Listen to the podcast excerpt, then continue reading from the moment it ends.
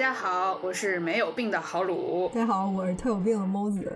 然后今天 为什么做这样一个开场？就是因为我们今天要介绍一款特有病的游戏，叫《真女神转生五》。对，就没有病都不会说这游戏。对，然后《真女神转生五》这个名字大家可能不是那么熟悉，尤其是咱们国内的玩家。它在国内也属于比较小众的一个 JRPG 分支，但是它的另一个分支 P 五。呃，全名也叫《女神异闻录五》，这个大家应该是都听说过。不是有句话叫 “P 五天下第一”吗？对呀。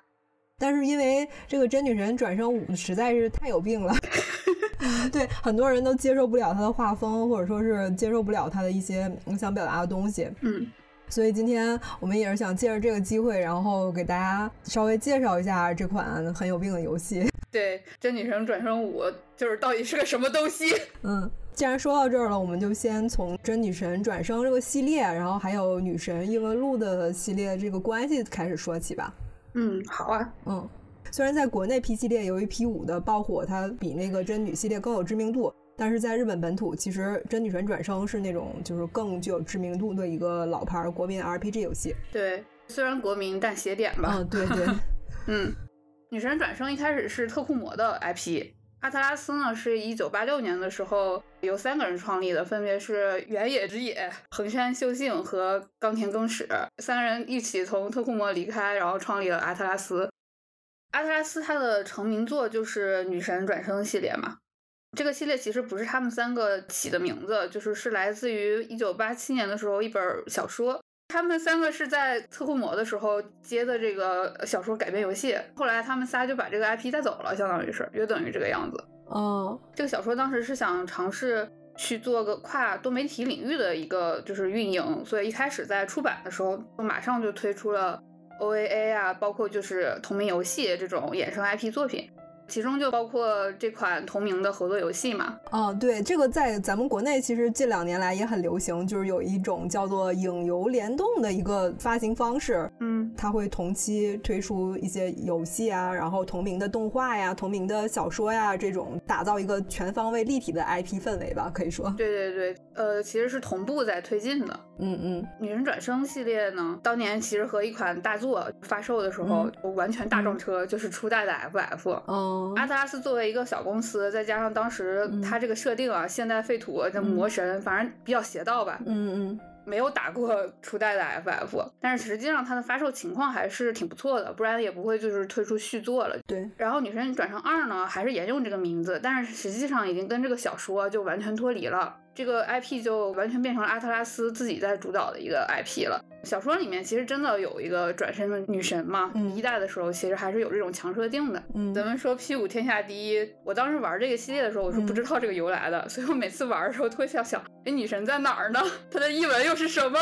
呃，女神异闻录其实是没有了，但是真女神转生这个系列，其实它每座都是有女神转生这样一个情节，还是会去熬夜啊。对，然后其实你想，当年那个市场上正统的 RPG 都是勇者斗恶龙，嗯，这种非常正的，要不就日式西幻，FF 其实就是最终幻想，当时都算是先锋作品嘛。嗯，对，它不是叫水晶朋克嘛，是因为它那个时候真的很朋克。那对比之下的话，女神转生这个系列，它是一点官道都不走啊，就走邪道，对，只走邪道。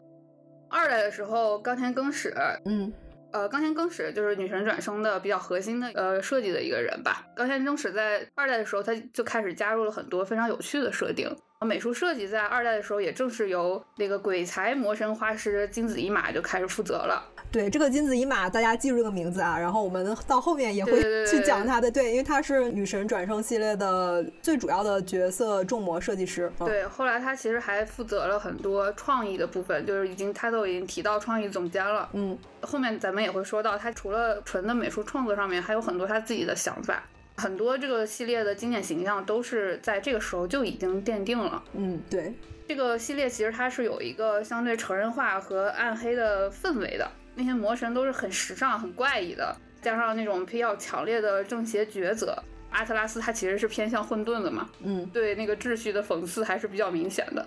当然了，它也也成功因为宗教因素失去了当时的欧美市场。是，说实话，就是你能过任天堂的审就已经很厉害了。你想一开始它可是任天堂上发售的游戏，对，因为任天堂那个时候其实主要发售都是些合家欢的游戏，嗯嗯嗯，突然冒出来《女神转生》这么一个邪点，也算是当时比较独树一帜的风格吧。嗯，对，合家欢的时候可以拿去吓哭小朋友的类型。然后就直到最新的一代，其实《真女神转生五》这款游戏它还是个十五加的游戏。嗯，对。在成立初期，这个阿特拉斯它实力毕竟还是挺有限的嘛，所以它一代和二代当时是由南梦宫去做的。嗯嗯嗯嗯，那个时候南梦宫还不是万代南梦宫呢。嗯，后来他们独自去宣发之后，就把这个系列的编号重置成一了，再加上前面一个真字来作为区分，所以后来的女神转生系列就变成了真女神转生了。咱们说到这儿，听众朋友们应该都听明白了，就是《真女神转生五》，它其实是在呃《女神转生一》和《女神转生二》这两代游戏之后，然后才出的一个呃新的系列。对对对对对，真女系列的话，其实它除了这种世界观啊，还有美术设计啊，还有它那个很时髦的那种音乐的风格吧，也开创了当时很多那种特别新鲜的回合制的玩法，比如说前面猫子老师说那个魔神宝贝儿系统，魔神宝贝儿，魔神宝贝儿。还有众谋合成，我我个人小时候就是特别喜欢玩那个轩辕剑系列嘛，它里面有一个炼妖壶，我现在就是觉得它应该是有参考真女神转生的，就按照他们这个发售的这个日期前后来看的话，嗯，小时候真的很沉迷那个里面那个天书系统和炼妖壶系统，它影响了很多这类的游戏。对，其实咱们很多国产那种 RPG 游戏，在就是一些早期的作品里面都能看到很多日式 RPG 的影子。真女这个系列，它其实一直比较青年向吧，嗯，也可以说大众，也可以说小众，有一那么一点子亚文化感，不太大众文化。嗯，到一九九四年的时候，他们阿特拉斯出了一代校园题材的真女，叫《真女神转生 If》。嗯，这一代故事的舞台是一个叫亲子版的高中嘛，嗯，一群学生去对抗来自异世界的恶魔啊，拯救学校啊，大概是这样的一个故事。这座就卖的特别不错。打破了一些他们的固有受众圈了，所以，嗯，阿特拉斯当时就决定，嗯，那我们要继续做偏向校园题材的派生系列。然后，《女人异闻录一》就在一九九六年的时候发售了。它主要就是化用了荣格心理学嘛，荣格是真的不知道自己滋养了多少流行文化设定，包括现在的 MBTI 哈，哦，对。他们对这个这套心理学进行了个简化、标签化，最重要的就是具象化了他的一些理论，就意识、集体潜意识，包括面具这种理论、原型这些，还有情节。这个魔神就变成了一个个人格面具，就是系列的名字叫 Persona。嗯，我们应该念 Persona。嗯，就虽然说这个人格面具它是没有自我意识的，主要来自于集体潜意识和人类意识的一种阴影啊什么的，它跟那个真女系列的那些魔神是有不少区别的。对，这两个其实是完全不同的世界观了，属于是。对。但是就是它具象化的这个包装还是挺有记忆点和新鲜感的，并且呢，通过这个方式，阿特拉斯成功实现了让女神异闻录和真女的众魔他们有形象的互通，一下就省去了好多这个形象的设计环节。呃，这个坊间流传这个阿特拉斯人均神棍哈，经常就来一个随便来个美术，可能就有什么呃神学博士学位、宗教学天学位。说实话，我觉得他们太正常了，尤其是你看他们做那个游戏内容，我就觉得这不是正经人。对对对，然后 心理学更不用说了，就是他们的看家吃饭的这个本事。嗯嗯嗯，总之从外表上来看，也不太像正经人。《女神异闻录五》里面不是有一个呃四轩茶屋嘛？嗯，然后阿特拉斯其实他那个办公地点就在三轩茶屋站，下一站是吧？对对对。然后那个刚才更史说他们当时走路很方便的呢，取材五分十分钟就到了，就是。嗯。之前我看那个冈田更史和金子一马的访谈，真的很笑死我了。嗯。里面就是他们两个戴那个黑墨镜儿，然后穿的那个黑西装。嗯。金子一马穿的黑皮衣，那个打光一会儿绿一会儿运镜来回转来回转，还有那种偷拍角度。再配上那个真女十三有那个死亡摇滚的音乐，嗯，就很好笑。然后他们俩上那个广播的时候，金子一马难得没戴那个墨镜儿，那主持人说话吧，他就非常的认真往前倾，还在那挑眉听。然后那个主持人说：“哥，你别这样，我好害怕呀，哥。”金子一马说：“哦，不好意思，不好意思。”然后表示理解，说他确实在海关经常被拦下来盘问是是有没有带违禁品啊，有没有问题。天呐，一看就是那个极道老大什么的。对，就很好笑。但是你看啊，到了《女人异闻录五》的时候，他整个访谈就温和了好多。来了一个日系小清新的打光。嗯乔野贵背个小挎包，乔野贵就是女神异闻录的监督了啊。嗯嗯，乔野贵背个小挎包，在逛那个鸟屋书店，然后说：“我经常过来看漫画，找一些素材，或者就到那边的高层饭店去。”啊，吃 吃东西，安静的想事情，就这两个访谈的区别，大概就是这两个系列的 区别程度啊。一个是那种就是特别朋克，然后精神污染那种风格，然后一个就是那种日式的校园小清新，对，嗯，非常符合这两个作品的调性。对对对。除了真女这个系列和女神异闻录系列，阿特拉斯其实第一方还有很多作品，但是大部分都是 RPG。有的是在玩法上延续他们里面承袭那个巫术这个游戏的玩法的那种第一人称迷宫，就世界树迷宫的系列。嗯，有的是在世界观设定上面，主要是去表达他们那种想要的设计，就比如说恶魔召唤师，还有灵魂骇客这种。对，嗯。然后香草社是阿特拉斯的二方工作室。哦，是吗？这个我第一次听说。嗯，对，它其实不是阿特拉斯的本社的。嗯，哦，对，肖小特应该是有投资，再加上发行了他所有的作品。嗯，控股的那种关系是吗？对对对对对。也可以看出，其实其实你仔细看就知道，香草社的游戏跟阿特拉斯本社的游戏作品就是差别还是比较大的。嗯，对，嗯，你看香草社的那个最新的作品《十三机兵》，嗯嗯，其实它是那种非常小清新的那种校园风格。对对对，嗯，阿特拉斯它本社不是 RPG 的作品，我玩过一个特别老的在 NDS 上发售的游戏，叫《超直刀》系列。当年我就玩这游戏的时候挺被折磨，它是一个那种。剧情非常复杂、非常紧张的外科医生游戏哦，这个游戏，嗯，这个游戏我在那个小红书上被推送过，不要玩。其实它是一款非常老的游戏，对对对对对。哦，它那个平台是 NDS，好像是是吧？嗯嗯嗯嗯。看小红书的那个博主妹子手里面拿着 NDS 那个笔，在那个那个屏幕下屏上面写写画画，好像特别紧张。对对对对对，就是这个游戏。他他那个主角医生其实设他他是有超能力的啊。能比别的医生要更快的去完成手术，即使这样，那个手术也特别的难，真的要去选，就是用哪个止血钳梳理血管，然后缝合，然后各种意外情况。我里面有一关是你要拆掉那个病人心脏上的炸弹。就是太难了，你会玩想把 NDS 给撅了。我其实，在小红书上经常被推这款游戏，然后我就看着他们那些主播全都超级紧张，然后有个妹子就说啊，这个游戏真是太硬核、太难了。我没有想到有一天我能在就是游戏里面体验到真实的这种外科医生的紧张感。阿特拉斯真的有病。阿特拉斯他们做 RPG，他们号称是主题先行嘛？就比如说，嗯，真女三，他当时是想去探讨，如果主角是一个呃恶魔的话，那这个少年将要如何从破坏的状态中去孕育创造。然后女神异闻录五是，就 P 五是，嗯，他想，嗯，有一个无家可归，然后被社会流放的一个边缘高中生，他怎么去理解和处理和成人世界的关系？哦，当然也是想做怪盗风格的游戏。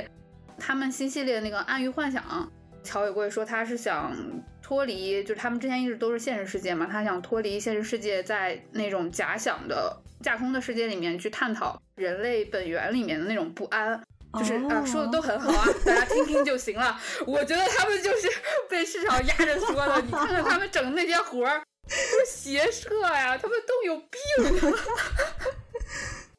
但是他们犯的那些病吧，也确实挺时髦，也挺有意思的，很吸引人。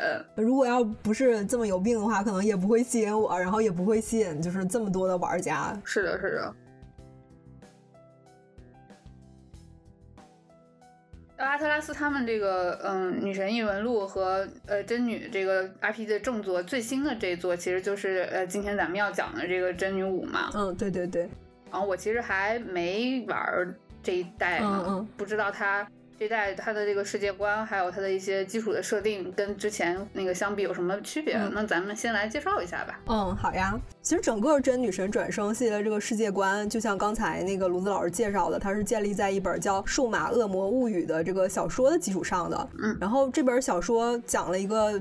天才的那种高中生黑客，然后他自己做了一个能召唤恶魔的程序，把恶魔通过这种程序召唤到了人间的一个脑洞比较大的故事。嗯嗯。而这些所谓的恶魔呢，其实和我们现在世俗意义上说的恶魔的定义是不太一样的。就是真女世界观里面这些恶魔，其实原本都是那些嗯管辖各个领域的神明，它有点像那个日本本土宗教神道教里面所谓的八百万神，有点这个意思。嗯嗯嗯。但是他们为什么都叫恶魔呢？因为这个世界上有一个唯一的真神，游戏里面管叫造物主，或者说叫法之神这样一个神明，他掌权之后，由他来建立了我们就是现在生活的这个世界的秩序。而法之神他为了确立自己唯一神的地位，就把那个其他那些神明的智慧都剥夺了，并且把就是这些智慧呢都封印在了伊甸园里面，就是以那个智慧之果的一个形式。所以这些被剥夺了智慧的神，他也就不能再称之为神，所以就变成了我们游戏里面看到的那些恶魔。其实这个故事大家都很熟悉，它是基督教里面那个伊甸园的那样一个故事衍生出来的，所以后面发生的事儿我也就不需要再细讲了。就像那些神话故事里面说的，因为人类偷吃了这个智慧之果，所以就恶魔就开始不断的去袭击人类，他们想夺回这个自己的智慧。然后造物主呢，为了维护自己所创造的秩序，也就集结了他自己的军队来对抗恶魔。所以在这样的背景之下呢，一场被称之为神魔大战的战争就开始了。这也是就是真女神转生的一个基础的世界观。嗯嗯，其实现在咱们再去看这个世界观的话，可能会觉得好像有那么一丢丢普通，因为当时它是一九八七年，对，那个时候出这么一个玩意儿。一个什么召唤恶魔的程序，挺惊世骇俗的。其实，对，哎，那个时候你别说什么程序了，很多人就是连电脑都很少能有机会去接触。是的，是的。其实你从本质上来看，这个世界观其实是在讲一个一神制和多神制两个阵营之间不断冲突和对抗的故事。嗯，在游戏里面的话，这两个阵营的官方名字叫做秩序和混沌。玩家呢，随着这个故事的推进所做出的选择，会直接决定你是混沌阵营会胜利，还是秩序。阵营会胜利。在咱们就是具体介绍这两个阵营之前，以防听众朋友不太了解这方面的知识，我在这儿稍微介绍一下一神制和多神制这两种宗教体系的概念。嗯，一神制的话，最典型的就是基督教教徒们他们所信仰的唯一的真神就是上帝。然后虽然在上帝之下还有很多那种掌管细分领域的一些大天使啊、天使啊之类的，但是这些天使它实际上都只能算是神明的代理人，而不具有神格。多神制的话，也有比较典型的例子，就像我们前面说的神道教，然后再比如我国的道教，以及就是希腊神话中那些诸多的神明，都可以看作是多神制的体制。这样一举例的话，大家就可能能比较直观的去理解，也比较直观的理解了为什么它在欧美 不太能行。对，因为会触碰一些比较禁忌的话题。是是是，嗯。然后在本作里的话，维系这个法之神所创造的一神制体系的秩序阵营，它就有着类似于呃基督教这种组织架构，主要是体现在一个叫伯特利的组织。伯特利这个名字，咱们可能有听众朋友听说过，它也是来自于一个宗教典故。这个词它在希伯来语里面指的是神殿或者是神之家的意思。咱们游戏里面的伯特利也差不多是那个刚才说那个法之神，或者说是秩序阵营的大本营。伯特利里面那个最高的掌权者，也是属于法神、法之神的那个直系亲信，就是一群大天使和天使。而除了直接听命于那个法之神的总部成员之外，伯特利他在世界各地也有分部，就像本作的主角团，他就是隶属于日本分部的成员。嗯嗯。然后接下来再说混沌阵营，混沌阵营的话，它就是。像它的名字一样，它没有一个具体的组织架构。然后拥护这个阵营的，就是那些想要恢复多神制、想拿回属于自己的那个智慧果实的那些恶魔。所以这些恶魔就四处去掠夺人类，然后两边的阵营也就由此发生了冲突。真女神转生的故事大概就是建立在这么一个世界观的基础之上。而本作它作为真女神转生系列的第五代续作，它的整体主线剧情其实是承袭了刚才说的那个三代的故事。所以有条件的朋友可以先玩一下三代，再来玩本作。然后正好三代的重置版，它和五代是在同一时期发售的。可能我想它这样一个就是安排，阿特拉斯它可能也是想呃让玩家这么做吧。嗯。然后你连着玩下来的体验应该也会很好。嗯嗯嗯。不过啊，如果要是只想体验五代也是没有关系的。因为本作的剧情内容占比很少，也不会有特别难懂的地方，也是可以爽玩的。三代那个主角呃真的挺帅的。嗯，对。然后其实三代主角在五代里面还有出现呢。哦，这样。嗯，对对对，嗯。既然说到这儿了，我就简单说一下那个三代的剧情吧。然后作为我们正式开始讲本作之前的前情提要。嗯，三代的剧情其实它是比较反王道的。尤其是在那样一个年代里面，你看到这样的故事，可能会觉得有一些，嗯，有一些暗黑，或者说有一些压抑。因为故事一开始，主角就会发现全世界都被毁灭了，整个世界都被压缩成了一个叫做宇宙卵的形态，然后在等待就是毁灭之后的新生命孕育。然后这个孕育的过程，其实就是所谓的创世。整个世界上活着的人就只剩下四个拥有创世资格的人，还有就是三代的主角。嗯，然后主角在剧情里面需要做出一些选择，你选择是否认同创世者的理念来达成不同的结局。那当然，主角你无论是怎么选择，他最终都没有办法影响整个世界线的走向。嗯，那就是这个世界确实是实实在在的被毁灭了。然后我们五代主角的故事就是在这个被毁灭的世界里面展开的。你哈特拉斯真行啊！不管怎么样，你可以选，反正就是要毁灭。对。嗯，其实不光是世界观，本作它在方方面面都呈现了出了一种很强烈的末世感。嗯，比如说它的美术啊、配乐呀、关卡设计啊，甚至是一些细枝末节的交互，都透露着那种嗯废土世界的那种混乱感和死寂感。尤其是在场景美术的设计方面，那种奇幻的世界观，然后搭配上一点点世界观里面自带那种科技风的气质，嗯嗯嗯嗯。然后《真女武》这部作品，它以这种核心风格为基调，地图其实做出了一种，嗯，既有整体感的同时，又能在每一张地图上面做出那种很具有特色化的差异。呃，我虽然这样说看似是很容易，但是其实对于游戏设计者来说是挺难的一个过程。为什么很多游戏它都选择架空或者是幻想题材进行创作？因为架空或者幻想的这种题材，它可以包罗万象，它能创作出更多有差异化的东西。嗯，比如说我这张地图是维多利亚蒸鹏风，是吧？然后下一张地图是和风，对，然后再下一张是未来科技风，这种就能一下毫不费力的就给玩家带来新鲜感。其实从理念上来说的话，这种架空方式是非常好的。就比如说，嗯，现在越来越流行的快穿题材，嗯，对对对，通过在各个世界里面去不停的变换，然后给那个读者或者说玩家带来新鲜感。对，但实际上真的要去做游戏的时候，这个还是特别难实现的。我和猫，我们俩都做游戏的嘛，我们知道，如果你想做一些东西，如果没有很好的一些就是原则、设计原则或者是把控力的话，很容易做的特别可怕，就是。像是那种你突然从东北冰雪大世界一下子蹦到了什么夏威夷那个草裙舞的现场什么的，这种就是不对劲儿，就是 嗯对。但是本作它其实连就是你刚才说那种快穿的这种感觉都没有去做，而是就直接在这种末世废土的一个大的统一的环境之下，然后做出了很多细节的小差异，然后也能给玩家带来一种很惊喜，然后很耳目一新的感觉。我觉得这个是他们做特别厉害的。那他们是怎么样才能够就是去做出一种就是又统一又有差异感的感觉呢？因为这个确实是比较难的。嗯，对，因为这个方面我也不是很专业，所以我也是从玩家的角度去做出一些推演。咱要是还不专业，谁专业？不不不不不不，我也是从那个玩家角度去分析啊。然后如果说的不对，大家可以就是多多指正。嗯，首先我觉得他能做到统一的这种氛围，是从嗯色调还有一个整体的世界观的氛围去做的。我们前面也说了，《真女神转生》这个系列，它虽然是神话幻想的题材，但是它却融入了很多科技风的要素，算是延续了从原作《数码恶魔物语》以以来的这样一个一贯的科幻基调。这种融合，其实在游戏作品里面并不算很多见，可以说是很特别的一种风格。它这种设计让视觉风格独树一帜的同时，其实也为美术表现增加了很多难度。从游戏的实际表现中能看出来，制作组它主要是在两个方面去强调和保持场景的统一感，还有这种延续感的。一方面是色调，然后一方面是场景氛围。然后我们首先来说色调吧，大家其实可以去看一下，就是《真女神转生五》的 KV，然后以及各种宣传图，它被使用最多的有三种颜色，一个是宝石蓝色，本作男主那个头发的颜色。第二个是金色，就是在 KV 图里面代表秩序一方的那个大天使身上的盔甲，就是这种颜色。第三个是红色，本作新众魔女娲，它就是以红色为代表色的。这三种颜色也是本作就视觉表现里面最重心的主色调。嗯，制作组他选这三个颜色去铺在场景里面，我认为应该是经过慎重考虑的。我们平时可以看到那种微微发光的那种蓝色，你可能会想到一些，你会想到啥？嗯。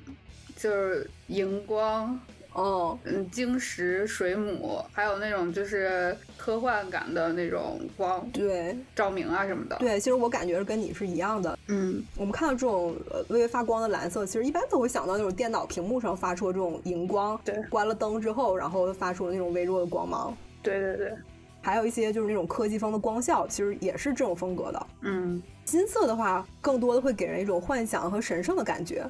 而红色就很直白了，它会让人会觉得是一种对于危险的警示，比如说像十字路口的红绿灯，就是利用这种逻辑去做的。嗯，我们前面也说了，这款游戏其实是一个科学幻想为逻辑的奇幻故事，所以说这种颜色搭配和真女神转生整个的题材都非常的契合。嗯，这种铺色它在第一个场景里面体现的是最明显的，也是最泾渭分明的。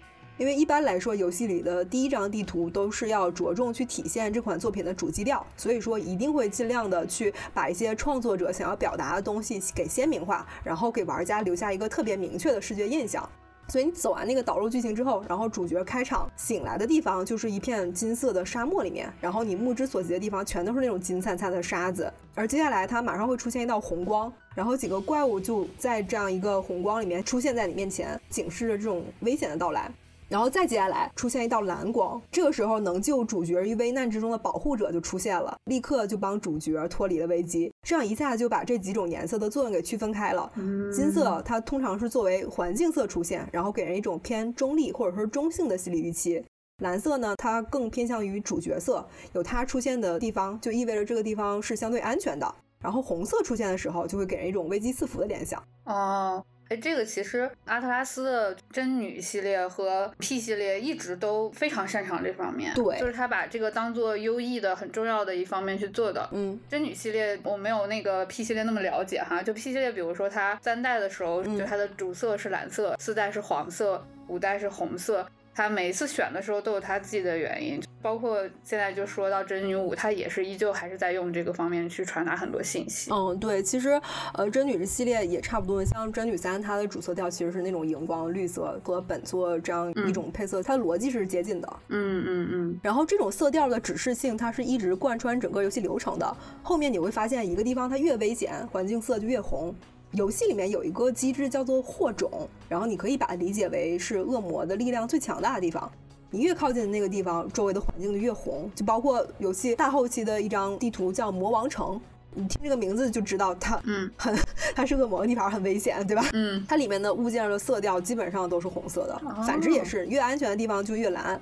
比如说有一个地图叫妖精聚落，它那里面的恶魔都是相对比较友好的，那它整体的色调就是更偏向于蓝色。再比如说。呃，刚才我们说那个伯利特，它日本分部的大本营，它整体色调也是这样一个这种荧光的蓝色。这种色调之间的联系是整个游戏视觉里面保持整体感非常重要的一个因素。正是有了这种连接，你在这个游戏里面一会儿出现万里黄沙，一会儿出现高楼大厦，然后一会儿出现魔王城堡，一会儿出现万神殿，这种反差非常大的场景设计，你却完全不会觉得杂糅和出戏。这种整体感，我觉得是非常重要的。嗯，对。很有道理，嗯，另外一个方面就是除了色调之外，它能让人产生整体感的另一个原因，就是这个游戏它在做场景设计的时候，它所依托的一个根基。在世界观的部分，我们讲了真女武，它整个游戏背景都是建立在毁灭的东京的基础上的。然后在场景设计方面，它可以说是充分的还原了这个背景。主角在游戏里面能探索到的绝大部分场景，都是以这样一个东京为原型去设计的。包括你走在路上的时候，你看到那些马路呀，然后废弃大楼呀、神社呀之类的场景，全都是根据东京现有的这个这样一个城市布局去进行了一定程度上的还原。其实这种做法是很多场景设计师都会使用的方式，就比如说，呃，我们经常会提到一个例子就是《旷野之心》的那个例子，嗯，它的整个海拉鲁大陆都是以京都为原型去设计的嘛。这种做法优点我就不用说了，它能非常扎实的去把一块我们想象里面的一个虚构空间落在那个游戏里面。虽然说说起来很简单，但是你作为游戏的设计者，我们其实很清楚，如果你去设计一个架空的世界观背景，想要让一个地区甚至说是一个国家看起来是可信的，它不可能靠凭空想象来完成。你想让一块场景完全不违和的去实现出来，你所需要的知识，包括地理学啊、建筑学啊，甚至气象学等等等等，远超大家的想象。就比如那个全游，在西幻创作里面，其实他们会就是世界设定在他们那边会是非常重要的嘛。他们一般都会来先来个地图什么的。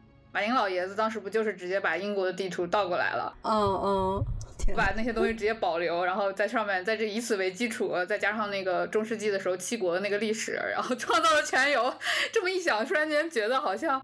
嗯，好像破解了什么？对，哎，你刚才你说的就是正面例子，哎，咱们来举一个反面例子。什么？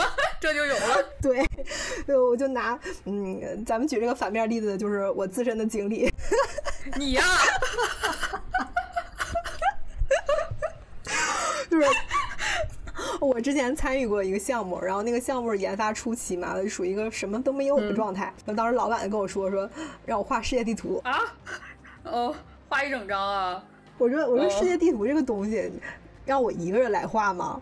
然后老板说没事，你就随便画，你画个雏形就行。然后我们大家在一起讨论。然后后来我就就硬着头皮画吧，然后我就画了。当时也是找了一些其他的作品作为参考，然后快速的画了一个出来。这还是我找了一些参考的情况下啊。然后我画的这个地图，它依然有非常非常多不合理的地方。嗯，比如说呃，比如呃，我画那个地图上有一条贯穿整个大陆的一个河流，就这么一条简单简简单单的我随手一画的河流。就出现了一堆问题，有人可能要说说就一条河而已，大部分游戏里面都有河是吧？这能有啥问题呀？一开始我也是这么想的。这个时候我们就开会嘛，然后那个做三 D 场景的同学就问。说你这个河是从西往东流的，那我们这个世界的海拔是由东到西逐渐增高的吗？那我们原本设计在东边那个雪山是不是应该挪到西边？哦，这种问题，嗯，对。然后还有人问说，那既然你这条河是这么流的，这条河的支流周围是不是应该有一些农耕文明？那我们那个啥啥啥种族是不是应该放在这儿？嗯，然后还有人问说，那我想在这个地区做一个好看的一个瀑布景观，你能不能把这两个地区的高低差给换一下？啊，诸如此类的就非常现实的问题，对，还有这种游戏性的实践上的问题，这个真的就是只是我随手一画，特别不严谨的一个一个东西而已。嗯。所以啊，就是可能正是因为有这样一个现实的背景当基础，《真女武》这款作品，它虽然建立在一个就是架空奇幻的背景之下，但是整个游戏的场景设计却并不会显得很虚浮或者是割裂。尤其是我们会在后面讲到一些场景探索的部分，它在一个就三 D 的这样一个开放的场景里面能做到如此精巧的迷宫，这些现实技术我认为是非常功不可没的。嗯，而且这样做还有一个好处，就是它所营造出来的这样一种现实和虚幻交织的感觉。呃，当然这一点的话，日本本土的玩家感受会更清晰一些，因为故事本身它就是开展在这样一个现实和虚幻之间的一个裂隙里面，所以当整个世界观的设计和你的感受恰好融合的时候，那种感觉其实真挺棒的，因为它做出了一个真正的末世东京，你能依稀的去透过那些倒塌的高楼大厦呀，还有那些荒凉的残破的街道呀，看到这个城市曾经那种繁华的景象。嗯，对，对于他们来说，应该是感触非常深。对，看到东京塔什么的。对对对，当然，这种就是参考现实地区去进行场景设计的做法，也会有一个很大的缺点，就是特别容易做千篇一律。嗯，就说到底，东京它不过是一个很普通的现代都市，它不像一些架空世界。比如《最终幻想》这种，它可以有各种各样，就是超脱想象、天马行空那种奇观。所以说，你无论做的有多还原，虚拟和现实它穿插的感受做的有多好，还是免不了会让一些玩家感到疲劳。但是其实我在玩的过程中，其实很少会有感觉到很 boring，或者说是很觉得很乏味、很疲劳那种感觉。嗯，因为一方面是这个游戏的场景探索做的真的非常棒。它一直在牢牢的吸吸引着我的注意力。另一方面的话，设计者他也用了一些方法，在维持这种统一感的同时，做出了差异化。嗯，那这点又是怎么做到的呢？因为我之前玩别的东京毁灭的游戏，众所周知，东京经常毁灭啊。就 对别的东京毁灭的游戏，其实是有体会到你前面说的那种特别 boring 的感觉的。其实我从一名游戏玩家的角度来看，我们在玩很多设计优秀的游戏的过程中，你每看到一块新场景，它总会出现一些让你眼前一亮的那种景观。嗯嗯，我举个例子，比如说它可能是丛林深处的一座城堡呀，然后海岸线尽头的一只灯塔呀，或者说是漂浮在天空中的一艘航空母舰啊，等等等等这种。嗯，这个东西在游戏设计的术语里面叫 POI，呃，卢子老师应该知道。嗯嗯嗯嗯，就是 Point of Interest 的缩写，它指的就是这些特意设计出来吸引玩家注意力，然后迅速建立玩家对某个地区的印象或者说是兴趣的一个标志性的景观。对对对，这种设计在真女巫里面做的就比较好。它作为一个以末世东京背景的场景，它采用的这种 POI 其实都是东京的一些地标。像你进入游戏走完新手教程之后，你第一眼看到的就是你刚才说的那个东京最著名的地标东京塔啊。它其实不但是玩家的第一个视觉目标，也是玩家的第一个玩法目标。它能让你在一片废墟里面立刻注意到这个与众不同的地方。和东京塔作用相同的还有，比如说国会议事堂啊，然后皇居啊、浅草寺啊等等等等一些在现实的东京里面存在的这种地标性的建筑物。啊，还挺全乎。然后这些建筑物在现实之中，它本身就是一个非常醒目的、具有一个区域代表性的标识。把它们移到游戏里面之后，也能起到同样的作用。像你看到这个 POI 的时候，你立刻就能建立起对这片区域的一个整体印象。比如说，位于市中心的东京塔，它附近给你展现的就是一些比较破碎的繁华街景；而国会议事堂，它附近就是更庄严、更政治的感觉。然后皇居，它作为旧江户时期沿袭至今的一个景观，游戏里面整体的区域，它就是更偏自然园林的这种感受。嗯，这种以标志性建筑物为中心，将这种地域风格差异扩大化的做法，它其实为本作的场景探索提供了相当丰富的体验。然后再加上这种随着游戏剧情推进，玩家能探索的区域奇幻程度也逐渐增高，像魔王城啊、万神殿啊这种脱离了东京区域的场景逐渐出现，其实是完全能 cover 住玩家对于新奇度和地图差异化的需求的。嗯。其实咱们第一期里面也也说过类似，就是像塞尔达，他也会用这种就地标就 P O I 这种东西去引导玩家。对对对。对，像塞尔达里面，它就是那个呃，就是那个特别高的那个塔，它就是属于一种 P O I。对对，海拉鲁塔。对，还有那些四神兽也是另一种类型的 P O I。嗯，是是是，而且它就是你越接近那个。中间的那个地方，它的地形也会越来越变得更加不像一个草原什么的，就更加的奇幻，更加的黑暗这样子。嗯嗯。然后另一个不会让玩家觉得场景千篇一律和这种感官疲劳的点，就是游戏的地图探索设计。嗯嗯。本作其实在探索玩法上面做了一个比较大的突破，就是把地图探索做成了好几个那种嗯有点类开放世界那种大区域。玩家的可活动空间和选择也更多，然后就可以在里面很自由的去探索。但是它本质上大箱庭的迷宫设计又是非常正统那种 JRPG 的味道，经常能让你沉浸在一些探索和解谜里面，忘记那种赶路的疲劳。嗯，其实我玩 P 五的时候，很多地方都很好，但是我非常讨厌它的迷宫探索，有点无聊，然后又很大。真女武这在这点上应该还是比 P 五可能还好点。对我，我个人认为是它是比 P 五要好一些的。嗯嗯嗯。然后我这也简单说说，就是我自己的这样一个体验的差异吧。嗯，其实，在真女武里面，它利用了很多那种很非常细小的点，去做出了这种让你觉得惊喜或者说让你觉得有趣的地方。真女武的地图里面，它设置了很多那种利用高低差和视觉盲点做出的岔路。然后有时候你明明看到前面没有路，但是你往前走一点之后，你却能发现前面有一个小下坡。如果你不是走到跟前去，你完全看不到这个下坡的。它掩藏的特别特别巧妙，有有点那种嗯柳暗花明又一村那种感觉。嗯，然后设计者他在这些岔路里面藏了海量的非必要探索项，就增加了这种探索地图过程中的一种惊喜感。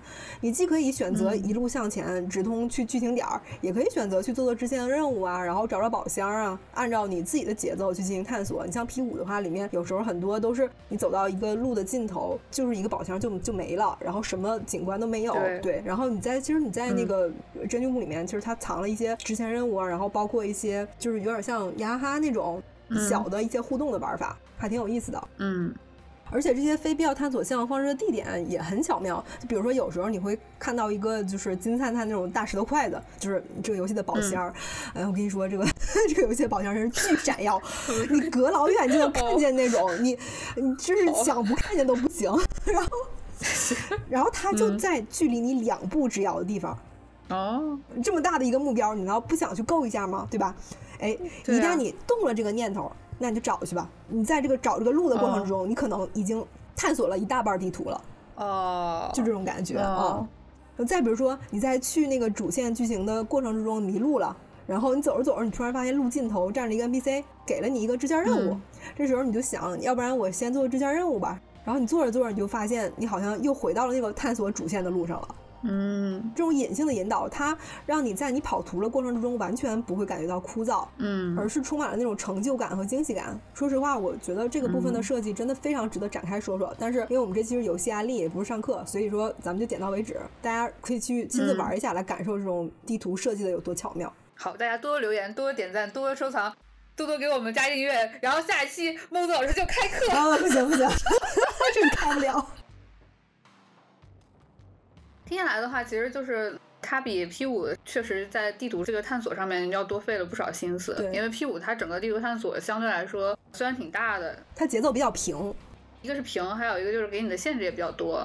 虽然有很多就是小呃解谜或者什么的，其实你只能就是那么玩儿，嗯，可能没有这么多花活，没有太多选择，嗯，对。然后有的时候玩着玩着就会有点迷失，就那个沉浸感就会丢掉一大块。对，其实我觉得这种沉浸感也不光是地图的功劳吧，嗯，它在那个整个探索过程之中，环境音乐它也是功不可没的。嗯因为我对音乐研究也不是很多啊，然后没有办法很系统的给大家讲什么，所以音乐这块呢，我就简单说一说我非常非常个人的感受，就是如果嗯，你让我用一个词来形容珍妮舞的配乐，那就是邪门儿。邪门儿。你很难想象，就是作曲他是在一个怎样的精神状态下谱出了这些曲子。但是呢，如果你要把它们放在游戏里面，又意外的很合适，这就是我对本作音乐的一个整体评价。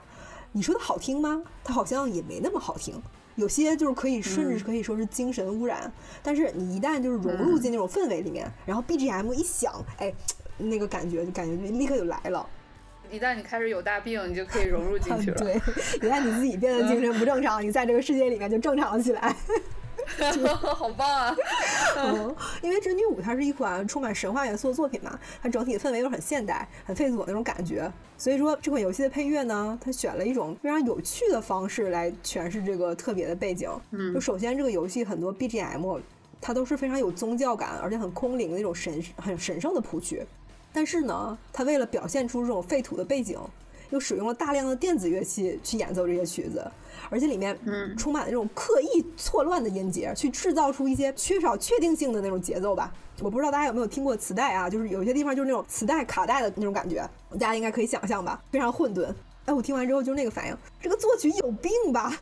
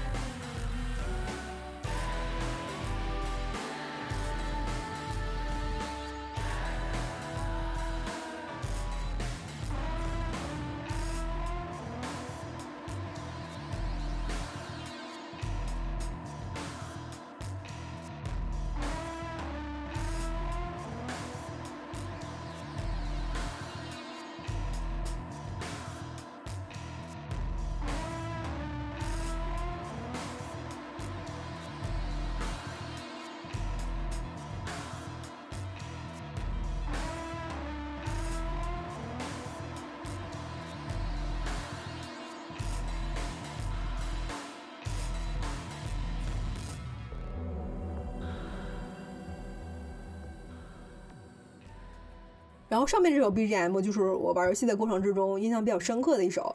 这个旋律呢，它会在你跑图的时候伴随着你。就当你看到面前化为一片废墟的东京和神魔乱舞的那种世界，你就会觉得这首歌真的特别贴切。嗯我再给大家听一首我觉得特别有病的。然后这首曲子呢是真女武隐藏 BOSS 的战斗的一个 BGM。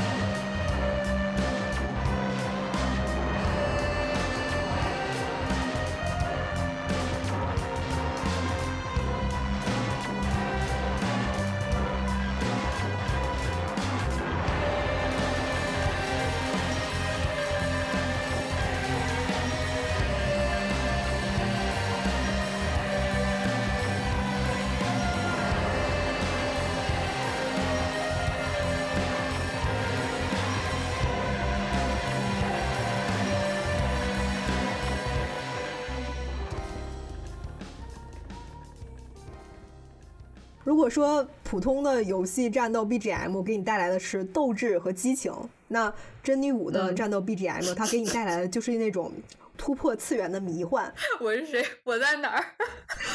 尤其是这个 BOSS，它还是那种特别难，然后这个音乐就会随着 BOSS 那个身体非常有规律的在你面前摇摆，然后会产生一种就是这种自我质疑。这音乐的效果很强啊！我之前看过一篇对那个本作的作曲小冢良太的一个采访，关于本作的音乐创作呢，他说了这样一段话，他说。呃，尽管经历了多次的修改，但是我们最终还是选择按照谱完曲，然后对其进行分解，再在半毁的状态下再度完成创作的这种方式来谱曲。这样一来呢，虽然曲子里面出现了很多间隔和明显更加突出的部分，但是却意外的和游戏十分相配。就像达什呈现的是崩溃后的东京的景致，嗯，BGM 的创作也要按照先破坏已谱好的曲目，在此基础上再重新创作的方法来进行制作。这种思维方式更容易丰富我对本作整体风格的想象。在创作其他曲目的时候，我也是这么做的。这支曲子中被破坏的部分，就好比埋在沙砾中的建筑，声音的质感宛如沾满了沙子一样模糊。背景中响起的音乐，仿佛人类社会中最后一丝残余的余香。啊！啊！这段话大家听懂了吗？我这这哥们玩现代艺术了吧？嗯 啊，总之吧，就是这段话或许能解释我上面说的这些奇妙感受的来源。懂了，真懂了吗？懂懂了，懂了吧？总总之就是这样，太多了我也说不出来啥。就懂懂了，懂了。玩过 P 系列的会比玩过真女的可能还是多一些。然后就是 P 系列在同类的这种 RPG 里面已经算有点有点病的了。对于他们他的祖先真女系列来说，就是那都不是什么大病，小病见大病。对啊，还还有救。然后说完了那个美术和音乐，接下来最重要的就是玩法的部分。在讲玩法部分之前，我一定要跟大家提个醒啊，就是如果之前没有接触过这个系列的游戏，咱们听完这期节目，感觉就是真女五这游戏还有点意思，准备开始玩的话，一定要记得选 easy 模式就好了啊，就是千万不要抹不开面子。或者说你想玩的有挑战性的，咱们选 normal 模式就可以了。然后新人一周目千万不要选 hard，你会哭死。猫子，我作为一个 RPG 游戏专精，也是回合制游戏的老玩家了。一般来说，我玩游戏都是 normal 开局。然后这次我选了 normal 模式之后，哈，我从进游戏到出新手村，我花了整整一年的时间啊。为啥呢？我我说一下啊，就是不是说这个游戏的新手村流程有多长，也不是说我就真的天天沉在里面沉浸的玩了一年。这个时间包括什么呢？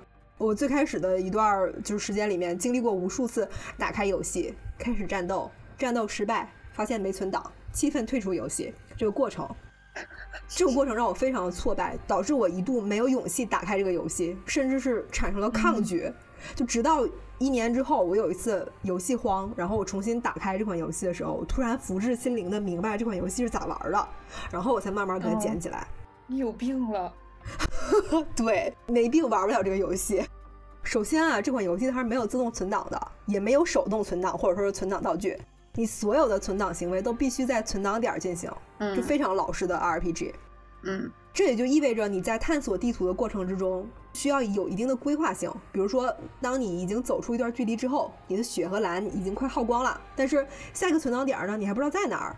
这个时候，你是要回上一个存档点先存个档，然后怪都刷新了，你再重新打，还是说你再继续冒险一下，再向前探一下路？你要做一下这个选择。但是你一旦这个选择你做错了，你可能就是一条不归路，就是你所有的前面玩了几个小时全没了。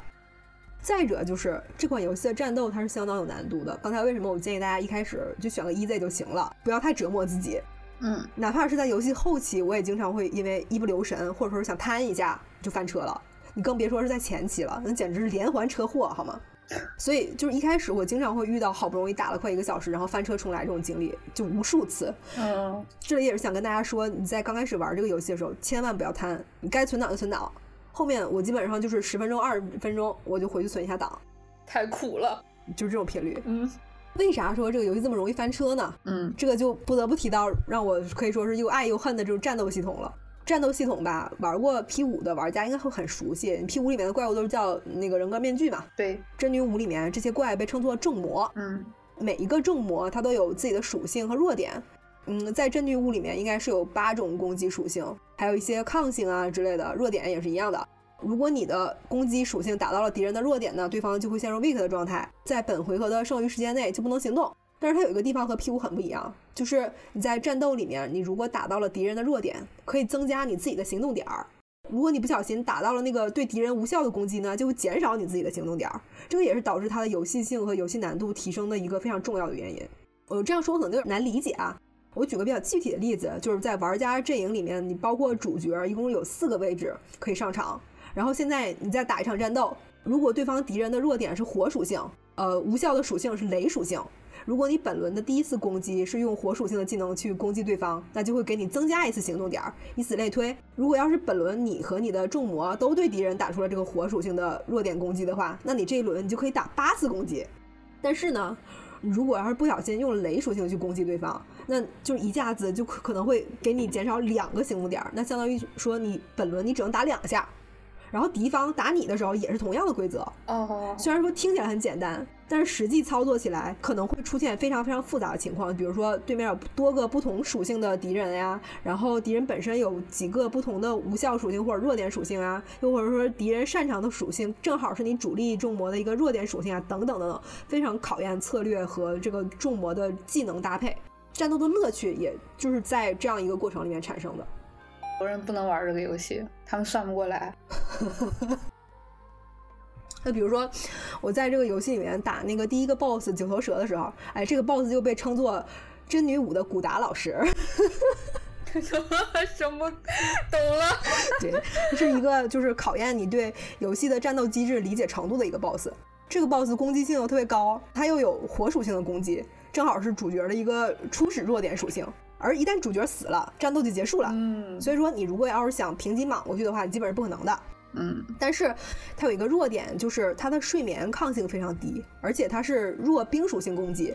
所以说你要利用这个冰属性的技能打输出，呃，然后利用这个睡眠技能去控场，最后用免疫道具作为你的防御手段。这个就是整体战斗的思路。那这个时候你的队伍搭配就有了方向嘛。首先你得去把主角身上这个弱火的属性啊换成其他的。然后再去合成几个带睡眠和冰属性的重魔，再带几个免疫火属性攻击的道具作为保险，然后队伍的话这样就配成了。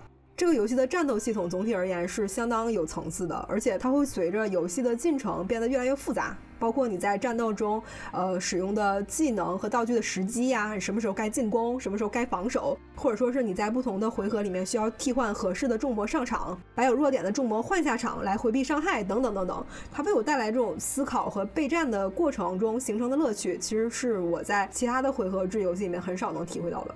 还挺复杂的这个系统。如果大家玩过 P 系列的话，其实它这个就是 P 系列的一个超级复杂版。对对对，P 系列的话，其实你基本上只要考虑 weak 这一个点，差不多也就可以了。对对对，在 normal 模式下面。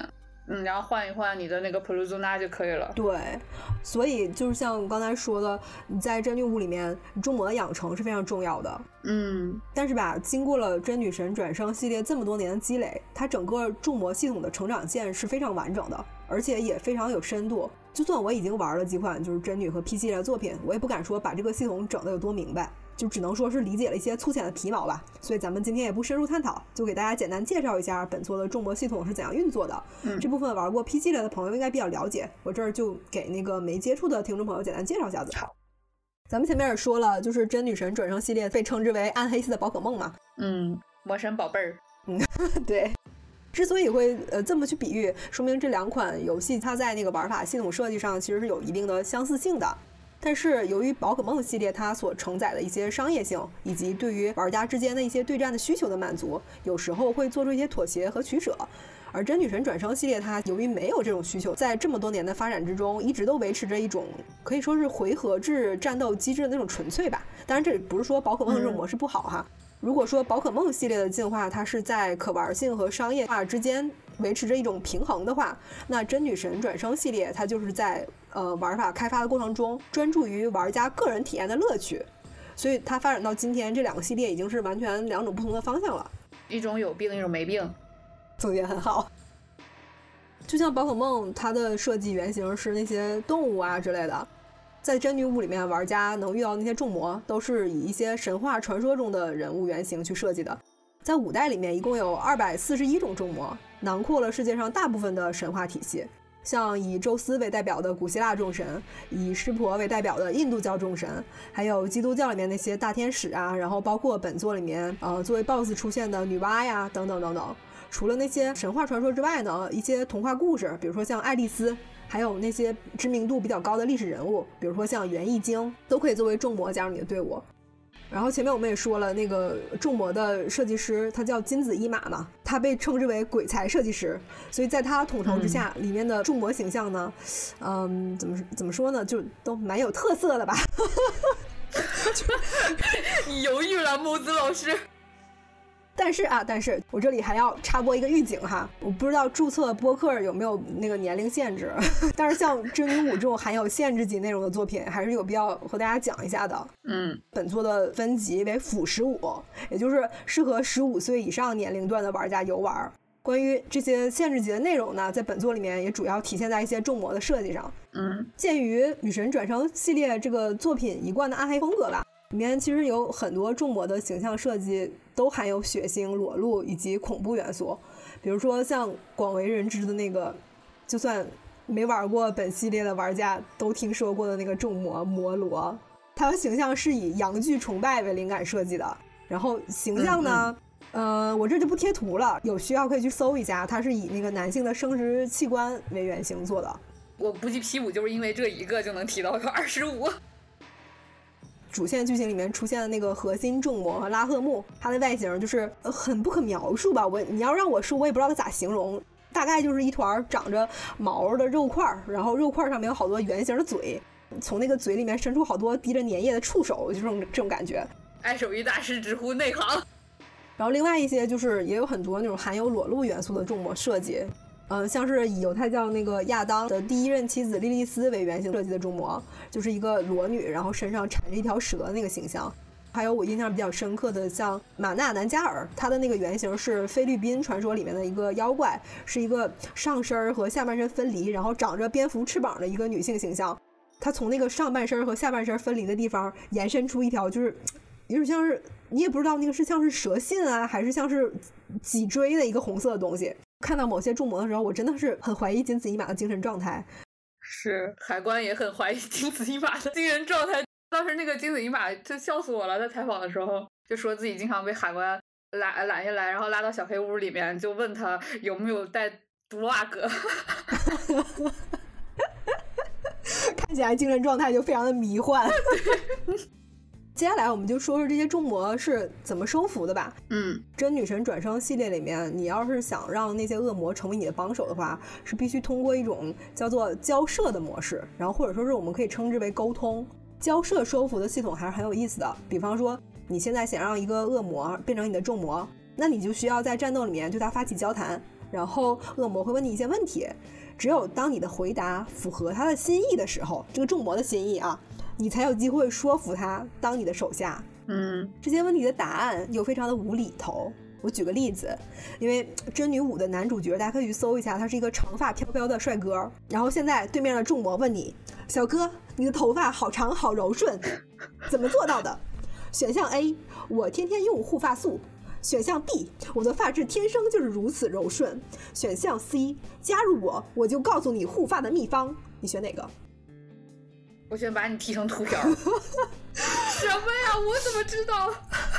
我也不知道该选什么，因为这道题我选错了。然后，然后那个众魔开始干我。因为你看这个选项 C，它明显就是一个陷阱选项。再比如啊，嗯，现在你面前的众魔答应加入你了，他说之后就让我们好好相处吧。嗯，毕竟这个世界上最重要的就是和平，你说对吧？选项 A 确实如此。选项 B 我才不相信什么世界和平。选项 C 世界和平就像第三棒一样重要。就是 A 和 B 你还能理解，C 那个第三棒到底为什么会出现在这里？就是玩这个游戏的时候，我经常会内心出现这种吐槽，我就感觉自己像个辛巴基。但是玩的时间长了呢，你就能摸清一点规律。就比如说，你可能会根据这个众魔的长相啊，还有性格呀，猜测一下他会偏好什么样子的答案。但是大部分时候还是会翻车啊。嗯，因为这些交涉的对话的体量还是比较大的，这个也是正是它有趣的地方嘛，对吧？我感觉我已经被 PUA 了。你嗯，但是呢，就算你交涉成功收服了一些恶魔，他们大部分还是不能直接用的，因为野生的众魔它的属性和等级相对都比较低，技能也只有它自带的几个，够不上那种上场战斗的强度。所以说，如果你想组成一支比较强力的推图队伍的话，就需要进入那个众魔合成和培养的阶段。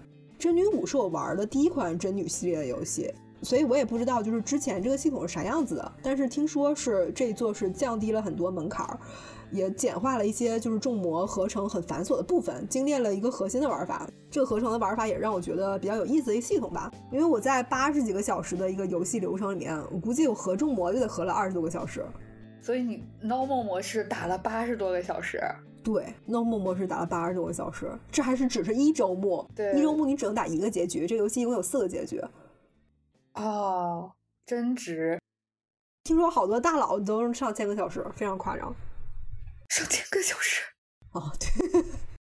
为啥能玩这么多小时呢？其实这个游戏的重魔合成维度挺多的，我就是先来说一下衡量重魔实力的几个维度吧。嗯，第一个是重魔本身的属性，就是它有力量呀、魔法呀、速度呀这些基础的属性值。第二个呢是重魔的技能，这些技能分为通用技能和重魔专用技能。然后有些重魔会带那种特别强力的专属技能，一般来说，这样的重魔就会成为你队伍里面的核心。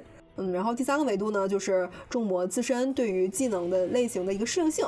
然后这点是真女神转生系列一个比较有特色的例子，你可以理解为技能专精。我举个例子吧，八十五级的那个众魔奥汀，他对于呃，物理技能的适应性是加六，那他在使用物理技能的时候，就会额外获得大概百分之四十的伤害加值。然后他的风系技能适应性呢是减六，那他用风系技能打伤害就会有百分之四十的减值。听说这个设计是三代还是四代的时候加的，最初是为了避免一些无脑烂墙的做法，但是也让整个众魔培养系统变得特别有意思，而且还很符合世界观。就像一个天使类型的众魔，他用那种破魔系的技能很强，就很合理。嗯，那他如果用诅咒系的技能也很强，那就很奇怪了。嗯。众魔的合成一般是两个或者多个重模合成一个，属性成长和通用技能都是继承的，所以很多时候你如果想合成一个比较合心意的重模，你就需要去研究某个技能要怎么通过合成继承过来呀，用哪两个重模合成才能属性值最高啊等等，然后很多时间就花费在这上面了。嗯，但是这个研究的过程还是挺有趣的，探索的过程也比较有深度，而且还是挺硬核的。如果要是对这个内容不感兴趣的话，也可以直接找找攻略，抄下作业就行。嗯。哎，但是他听你讲下来，这边应该是最有乐趣的地方。对，所以说我觉得大家玩的话，还是不要直接去找攻略，先简单就是自己去试试。你觉得有意思，可以深度去玩。如果就是觉得这部分比较无聊的话，你就直接和几个比较厉害的中魔一路去那个 rush 过去就行了。嗯。咱们都知道，JRPG 里面它最重的一部分其实还是在剧情上面嘛，所以很多人可能在玩法上他也许就抄抄作业了，然后他可能比较关注剧情。那这座剧情，那你觉得它怎么样？其实我说实话，我对于这代游戏的剧情没什么想说的。本作它作为真三的后续，虽然说故事和真三没什么关系，但是里面的一些隐喻和暗示是需要通过玩真三才能品出味道的。嗯，而如果要是单说本作剧情的话，我个人认为是比较平庸的，尤其是里面对于一些角色的塑造，还是那种基于传统性别分工的那种刻板印象。嗯嗯嗯，玩下来的话就会让人觉得比较老套吧。它让原本其实就没什么新意的剧情展开，就显得更加的平淡了。嗯，然后说如果要一定要说优点的话，我觉得故事的开篇是很不错的，它是一个比较反套路的开端。只不过后续可能由于受限于篇幅的限制吧，也可能是为了要给这种伪开放世界的玩法去让步，所以说没有什么太有意思的展开。然后里面有一些支线还是比较有意思的，它是从众魔的视角出发，然后描绘了这个世界在他们眼中是什么样子的。然后。就是游戏的几个结局吧，还算是比较有哲学内涵。这可能是剧情上呃唯一算得上是亮点的内容。总体而言，我觉得算是个完整的故事，但是也不是很有趣。如果要是完全冲着剧情来的话，我觉得没有必要去玩它了，因为这个游戏里面剧情占比量真的非常非常少，主要还是去玩法设计的比较精彩。大概能明白了，日常的 RPG 的老行活儿。对对，差不多就是这种感觉。嗯嗯，然后。嗯，整体的游戏介绍部分大概就是这些了。接下来的话，我就简单说说一些我个人比较主观的游玩感受吧。毕竟是游戏案例，我觉得，呃，这种个人的主观感受也是也是很重要的。嗯，在玩法方面呢，我最喜欢的是它的地图设计，那种环环相扣的迷宫探索，真的特别有趣。上一次让我有这种感觉的游戏还是《仙剑二》呢，这已经是二十多年前了吧，应该。嗯，但是这种迷宫很多时候也意味着坐牢。对，玩完不准退。没有自动存档就意味着它不是一款你随时都能放下的游戏，这点可能会比较劝退。然后其次是美术风格，因为我本身对这种暗黑系的内容就很喜欢，所以说本作的这种风格可以说是正好戳中了我。但是这种风格呢，它也有一定的筛选性，很有可能就是有人没有办法接受这种仿佛死亡摇滚一样的有病风格。所以大家千万不要因为听了我在这一顿瞎吹，然后就头脑一热就买了，还是先看看再做决定。对，就先判断一下邪门程度再说。对，嗯。另外就是，虽然阿特拉斯他在一些方面做出了妥协，但是本作它无论是从美术风格上，还是从玩法上，都是蛮硬核的。嗯。如果要是你第一次接触这种传统的 JRPG 游戏的话，你可能要坚持到十个小时左右才能感受到它的乐趣。但是，一旦你迈过了这个门槛儿，接下来你就会有一个非常崭新的体验。对，嗯，喜欢回合制的，应该还是能从它的这套系统里面获得比较强的乐趣感的。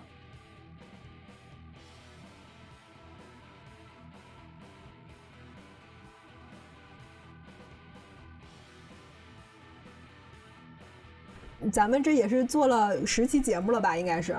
我觉得咱得反思一下，你看人家这么长时间做了多少期，他们做。哦，我觉得我们的更新频率真的是有点愧对咱们的听众朋友的热情。对，但是这个听众真的很热情，竟然有观众老姨给我们打赏，我们终于从那个博客上赚到了第一桶金，好开心！谢谢听众老姨。如果没有那个听众老姨，可能这期，可能这期下个月再发。因为我最近疯狂沉迷《博德之门三》了，咱们下期做《博德之门三》。嗯，也行啊，可以啊。哦，你还没有回答标题的问题呢。嗯，P 五天下第一真女是啥？不是你，你要知道这个标题，它表现了一种就是，嗯，作者的那个思乡之情。好吧，那就这样吧，拜拜。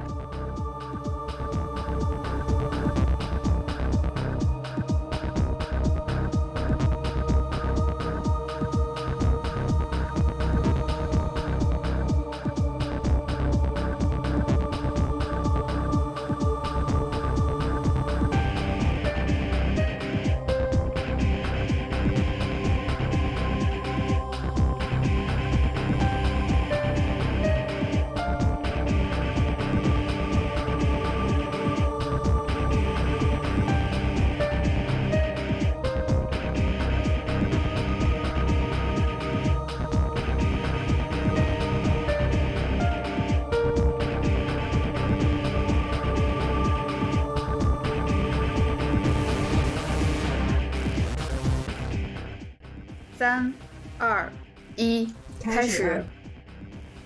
主要是我也好好长时间没有跟人说话了。这句话说的，我我天啊！我去，闻者伤心，听者落泪。然后伯利，然后伯特利，伯特利，伯特利，sorry，从哪儿开始说错的？哦，第一次错了，能不能一键替换一下？我操，这来。因为这个方面我也不是很专业，所以我也是从玩家的角度去做出一些推演。咱要是还不专业，谁专业？啊，对对对对。你你我你这说的我我还在这对对对对对呢。你把我那句话剪进去。咱们专业谁专业？行了。嗯嗯不不不不不，把这段播进去。平时可以看到那种就是，呃，微微发光的那种蓝色，你可能会想到一些，嗯，要不要问一下呢？给你递个啊，你问我吧，问我，我就跟你说拉文克劳。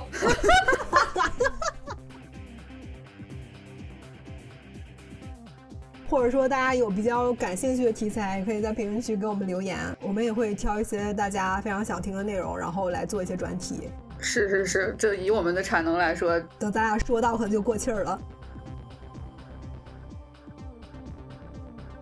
不知道听众朋友们能不能 get 到咱们俩的笑点，完全不能。他乐半天，然后听众说啥玩意儿关了，那也无所谓，然后他前面听了就行。取消订阅。行，那不行。行，咱俩别在这发病了，然后 赶紧跟赶紧把这期节目结束吧。结束。行，好，大家拜拜。